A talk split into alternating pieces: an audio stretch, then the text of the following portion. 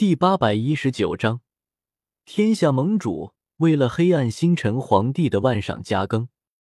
司空震九，从现在开始，宗家便是我的了，你明白吗？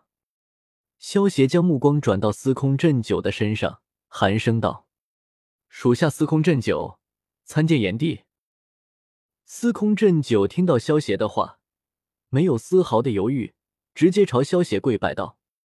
如今玉龙堡和明凤阁都已经归顺萧协，加上御灵团的力量，这天下盟主的位置必然会落到萧协的身上。这个时候，就算是拼尽宗家所有的力量，也只有死路一条。以司空震九这种老狐狸的性格，他自然知道，如今只有归顺萧协，才能够活下去。很好，你很聪明。接下来收复宗家的事情。就交给你去办了，希望你不要让我失望。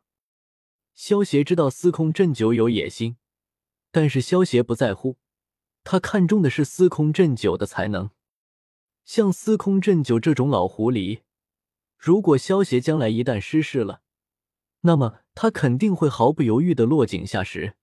但是只要萧协能够一直保持现在这种强大的姿态，那么司空震九就会乖乖的为萧协办事。而不敢生出其他的心思。好了，带着你儿子和孙女下去吧。萧协摆了摆手道：“是，属下告退。”司空震九闻言，行了一礼，拉着腿脚发软的司空明和司空瑶，转身离开了。离开了大殿之后，司空明总算缓过了一些神来，朝司空震九小声的问道：“父亲。”我们真的要听炎帝的话吗？怎么，你难道还有别的想法？我劝你，还是趁早打消掉这个念头。炎帝跟宗神那个蠢货可不一样，这个天下要变了，我们只需要做好我们该做的，不该做的，千万不要做，否则连命都保不住。司空震九叹了一口气，他谋划了大半辈子，结果宗帅死了。眼看他就能当上天下盟主了，结果却突然出现一个炎帝，他的心中当然也不甘心。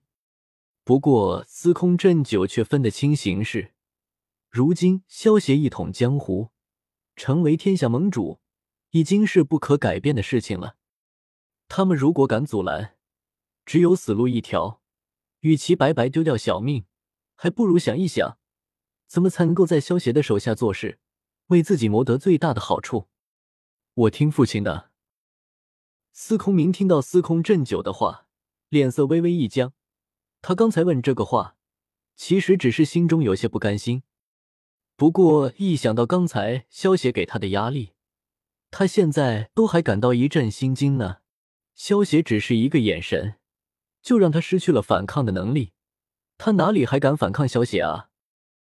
一个月后。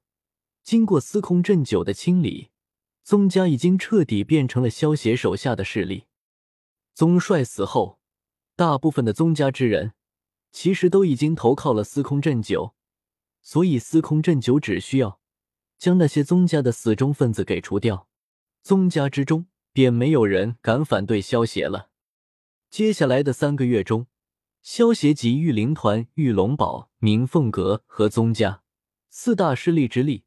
收服江湖之中的各大势力，一举登上了天下盟主的宝座。在江湖之中，萧协这个天下盟主的声望自然是一天比一天高，也为萧协增加了不少的崇拜点。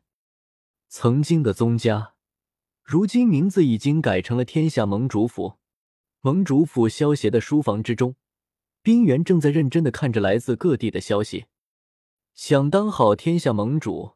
可不是什么容易的事情。天下盟主就相当于各大门派的大佬，平时他们会给萧协供奉各种金银财宝，但是他们如果遇到了困难或者被欺负了，自然也是第一时间会找萧协这个天下盟主出头。天下盟主虽然高高在上，但是每天要处理的事情也不少，而且如果遇到了什么应对不了的困难，那么，天下盟主必须起到带头的作用。当天下盟主其实就跟当皇帝一样，如果想要当一个明君，那么会非常辛苦；而当一个昏君，轻松是轻松，但是他的国家很快就会分崩离析。虽然说萧协现在是天下盟主，但是并不是说江湖之中所有的事情都会归萧协管，只能说萧协掌管着江湖大部门的门派势力，像幻音坊、玄冥教和通文馆这些势力，他们背后都有军方的势力，所以明面上会卖萧协这个天下盟主的面子，但是如果触犯到了他们自身的利益。他们肯定不会理会萧协的命令。不过，虽然有各种各样的问题，但是天下盟主的威望还是非常高的。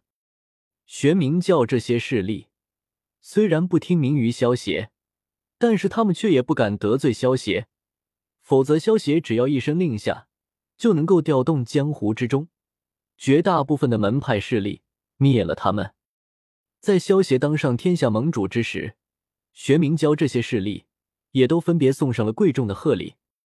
毕竟，如果不送贺礼，万一让萧协这个天下盟主觉得丢了面子，就算玄冥教这些势力背后有军方的势力，也承受不住大半个江湖门派势力的围攻。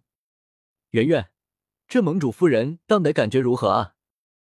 萧协俯身从背后搂住冰原，一只手攀上冰原的圣女峰。将其把玩成各种形状，你还好意思说？除了刚开始的几天，之后你就把所有的事情全都扔给人家来做了。冰原没好气的白了萧邪一眼，将萧邪作恶的魔掌给拍了开来。这不是能者多劳吗？萧邪拍了拍冰原的翘臀，轻笑道。冰原听到萧邪厚颜无耻的话。扔给了萧协一个风情万种的白眼。萧协身边的女人之中，贾轩和左秋宁他们两人对于权力没有什么欲望，所以就算萧协当上了天下盟主，对于他们两人也没有什么影响。贾轩和左秋宁平时也会去执行一些任务，空闲下来的时候就会陪萧协温存几天，完全没有在意萧协天下盟主的身份。冰原就不一样了。他有野心，他喜欢将掌控权力，而萧协也乐得当甩手掌柜。反正萧协当天下盟主的目的，只是为了方便赚取崇拜点罢了，只需要有天下盟主这个身份就行了。既然冰原喜欢处理这些江湖门派的事情，那么萧协就把所有的事情全部交由他处理，只要他开心就好了。